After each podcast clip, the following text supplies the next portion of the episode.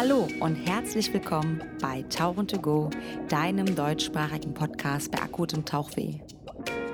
Mein Name ist Anja Kuschel und ich bin die Gastgeberin. Ihr findet mich übrigens auch auf Instagram als AK Scuba sowie diesen Podcast unter Tauchen to Go. Nun aber viel Spaß mit meinem heutigen Gast. So, es ist jetzt Freitagnachmittag. Wir haben jetzt eine Woche Messe hinter uns. Und jetzt sitze ich hier gar nicht mal in Halle 12, gar nicht die Tauchhalle, sondern äh, wir sind, glaube ich, in Halle 3. Was ist das? Was sind wir? 13 sind wir jetzt, glaube ich. Genau. Wir wollten uns eigentlich ans Flugzeug setzen, aber da ist noch was los. Wir haben uns jetzt gemütliche Holzstühle gesucht und ich sitze hier mit dem Nils Kluger.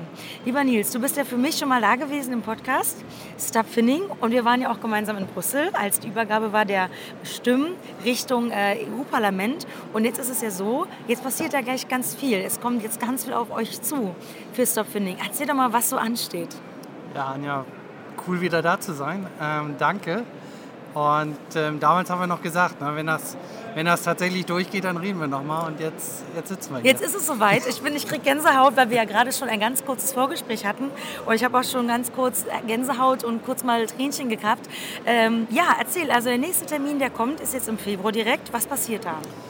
Also jetzt ist es nach ganz, ganz langer Zeit, nachdem alle Länder, wo die Menschen Stimmen abgegeben haben gegen äh, den Haiflossenhandel, äh, so gekommen, dass wir tatsächlich mehr als 1,1 Millionen Stimmen verifiziert haben. Das Wahnsinn. heißt, alle Länder haben gesagt, ja, das ist wirklich so passiert, das waren alles echte Stimmen.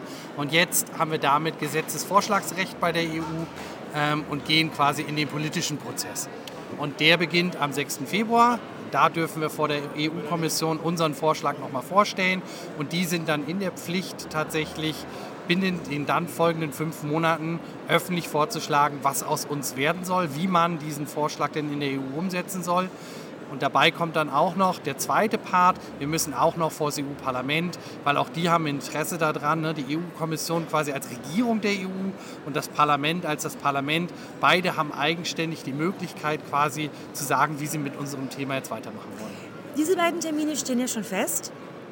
Sind die Termine denn öffentlich einsehbar, dass man als, ähm, als Interessierte, Interessierte an dieser ganzen Geschichte Subfinning das mit ansehen könnte? Oder wie läuft das ab für das Publikum? Mhm.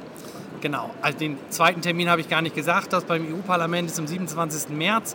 6. Februar vor der Kommission ist tatsächlich ein Austausch, der hinter verschlossenen Türen stattfindet. Okay. Wir werden natürlich berichten, wir werden sagen, was da passiert ist, wir werden auch so erste Reaktionen geben. Ähm, aber der EU-Kommission als Regierung muss man schon die Möglichkeit geben, sich das erstmal in Ruhe anzuhören und dann öffentlich zu sagen, wie man damit umzugehen gedenkt. Vom Parlament wiederum ist es öffentlich. Das heißt, da kann jeder hingehen, das wird auch live gestreamt. Wow. Ähm, da kann man dann ähm, öffentlich zuhören, was wir dem Parlament erzählen. Und wie sind denn die weiteren Schritte? Also ich weiß nur, du hast gesagt, wenn dann eben genug Stimmen da sind, scheint es also für die Bevölkerung ein Thema zu sein, womit sich die EU-Kommission auseinandersetzen muss. Jetzt ist es ja soweit und jetzt geht es dann, wer, wer kreiert jetzt diese neuen Gesetzesvorschläge? Ist das ein Zusammenspiel zwischen euch, Subfinning und der EU-Kommission oder müsst ihr konkrete Ziele vorschlagen? Wie sieht das jetzt aus? Es ist tatsächlich so, dass es dass sogar noch mit dem Parlament ein dritter Player eine Rolle spielt. Das heißt, es läuft ab zwischen EU-Kommission, uns und dem Parlament. Und ähm, wir werden jetzt mit der Parlamentsseite zusammen tatsächlich einen konkreten Vorschlag erarbeiten, über den abgestimmt werden sollte. Ob die EU-Kommission das dann genauso sieht, wissen wir noch nicht, weil mit denen müssen wir auch erst noch mal reden. Mit, mit, dem Parlament sind wir einfach schon ein bisschen weiter, weil wir mit kleineren Parlamentsgruppen jetzt einfach schon in Kontakt stehen und überlegen, okay, wie bringen wir das ins Parlament ein. Aber das ist jetzt eine Diskussion, die eben zwischen diesen drei Parteien läuft. Am Ende entscheiden muss natürlich die Kommission, wobei auch da wieder ein Parlament sagen kann, nein, damit sind wir nicht einverstanden. Das heißt also, wenn du sagst, du bist ja der Sprecher dann vermutlich einfach von Staffinning, wirst also für uns alle sprechen, die dort eben abgestimmt haben und gesagt haben, ja, wir wollen das eben Stop the Trade, Stop the Finning. Wie ist das, hast du gesagt, es gibt für dich so das willst du unbedingt erreichen, das sind so vielleicht Kompromisse, die du eingehst, oder sagst du, nein, es gibt harte Facts und wir wollen das und das und das durchsetzen? Oder bist du irgendwie auch kompromissbereit, weil du weißt, okay, es ist ein kleiner Schritt und wir können danach nochmal anderweitig angehen? Hast du dir da schon mal Gedanken gemacht? Also ich sehe das ehrlich gesagt gar nicht als ein Gegeneinander okay. nach dem Motto, wir müssen jetzt irgendwas unbedingt erreichen, was an die andere Seite vielleicht gar nicht will.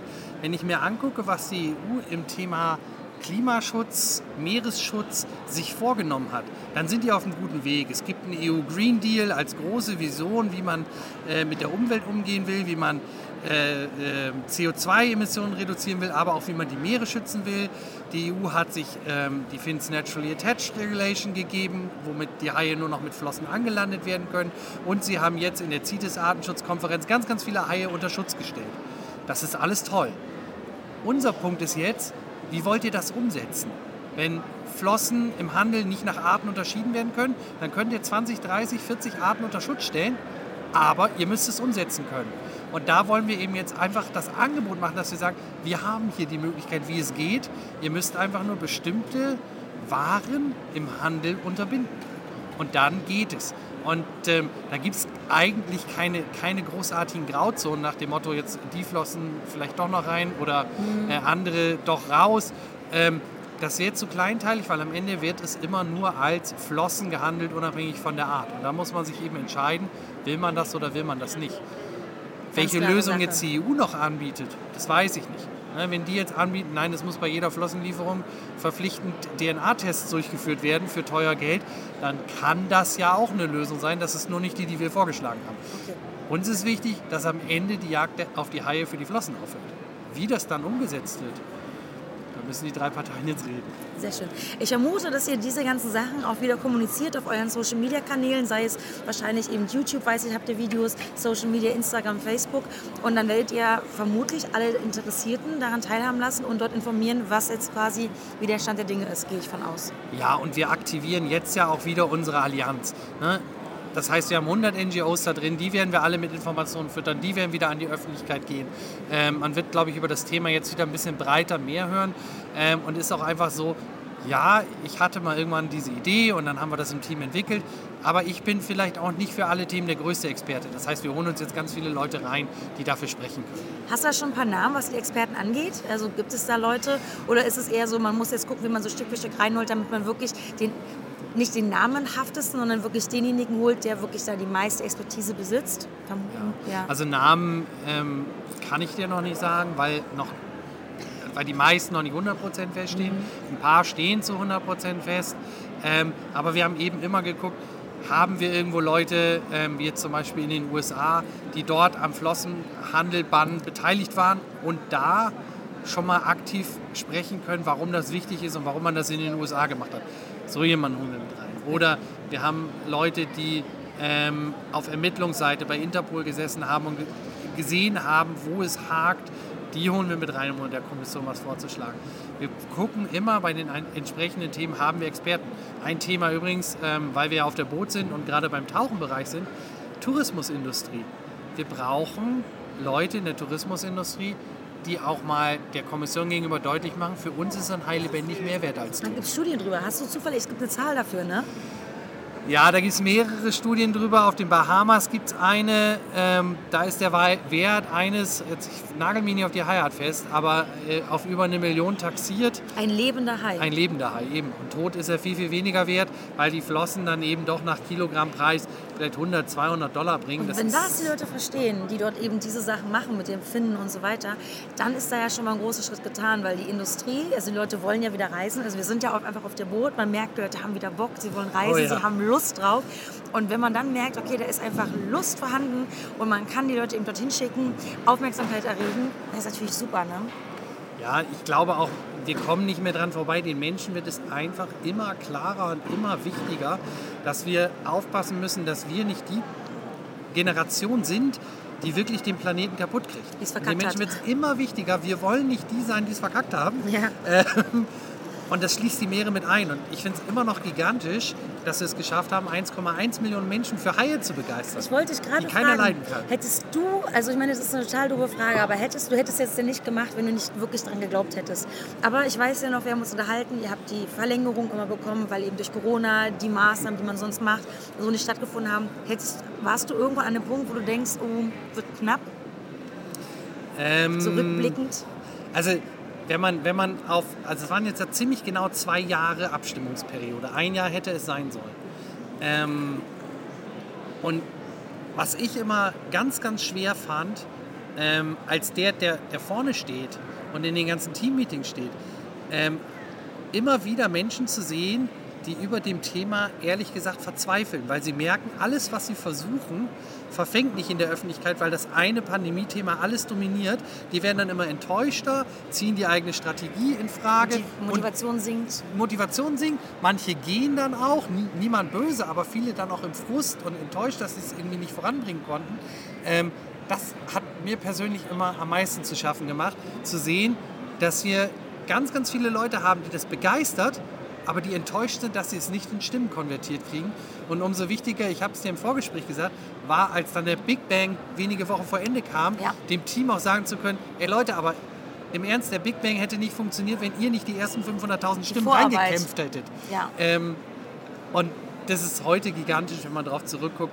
Ähm, ich glaube, ganz viele, die da dann auch zwischendrin nicht mehr dran geglaubt haben, sind heute froh, dass wir da stehen, wo wir stehen. Womit hast du dich motiviert? Das hast du immer wieder gesagt, weil gerade du sagst ja, du bist in den Meetings, du stehst vorne, du kriegst mit diese, diese, diese Entmutigung dieser, dieser Leute, die da einfach so wirklich für so ein Herzensthema eigentlich einstehen und dann doch vielleicht aussteigen sogar. Also wie schlimm, wie hast du dich selbst motiviert, um zu sagen, ey, ich ziehe das jetzt trotzdem durch? Du warst ja ein Sprecher für uns alle. Also der, der wichtigste Punkt ist tatsächlich, ich habe daran geglaubt, dass man damit für die Haie was besser macht. Weil nur, also das ist das, was wirklich immer getrieben hat, sich zu denken, ich will, dass das jetzt aufhört. Es kann doch nicht wahr sein, dass wir heute immer noch darüber diskutieren, ob es okay ist, ein Tier für so einen kleinen Körperteil bis an den Rande der Ausrottung zu jagen. Das, hat, das haben wir mit Elefanten gemacht, das haben wir ähm, mit Rhinozerossen gemacht. Das haben wir mit so vielen Tieren gemacht, für irgendwelche Trophäen oder für irgendwas anderes. Lächerlich einfach, ne? Völlig lächerlich. Und ich habe mir gedacht, das kann doch nicht wahr sein, dass das mit den Haien jetzt auch weiterhin passiert und es immer weitergeht. Ähm, ist der eine Teil der Motivation und der andere ist ähm, tatsächlich die Leute. Weil es gibt, e, gab eben immer einen harten Kern und wir haben immer neue Leute dazu bekommen, Helene hat auch mitgemacht. Die genau. hat, die hat mit, mit, mit äh, Plakat und mit Hai-Kostüm hat sie in Dänemark im beschissensten Regen auf der Straße genau. gestanden und hat halt eben für Surfinning geworben. Ne? Helene, dafür nochmal Dankeschön. Motivation hoch, hoch drei, muss ich sagen, ja.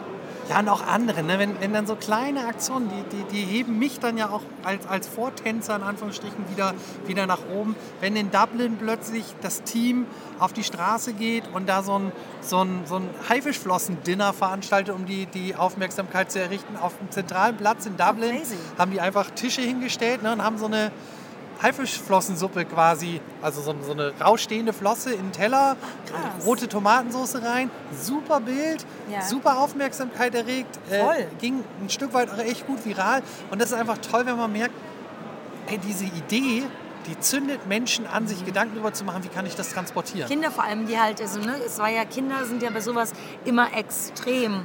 Ähm, die erreichst du so sehr, die, sind, die nehmen ja sofort Empathie mit so Tieren auf. Und wenn man die Kinder auch erreicht, erreicht man die Eltern, weil die Eltern sich damit auseinandersetzen müssen. Ja. Mega gut. Ja. Unglaublich wichtig. Also das, hebt, das hat mich über, über zwei Jahre wirklich immer wieder gehoben. Immer wieder dran gehalten, ja. Mega gut, sehr schön. Äh, Nils, ich will dich gar nicht weiter aufhalten. Mir ist tatsächlich auch gerade ein bisschen frischer in der Halle, weil gerade so ein bisschen eine, ja, wie sagt man so, Abschiedsstimmung ist auf dem Samstag.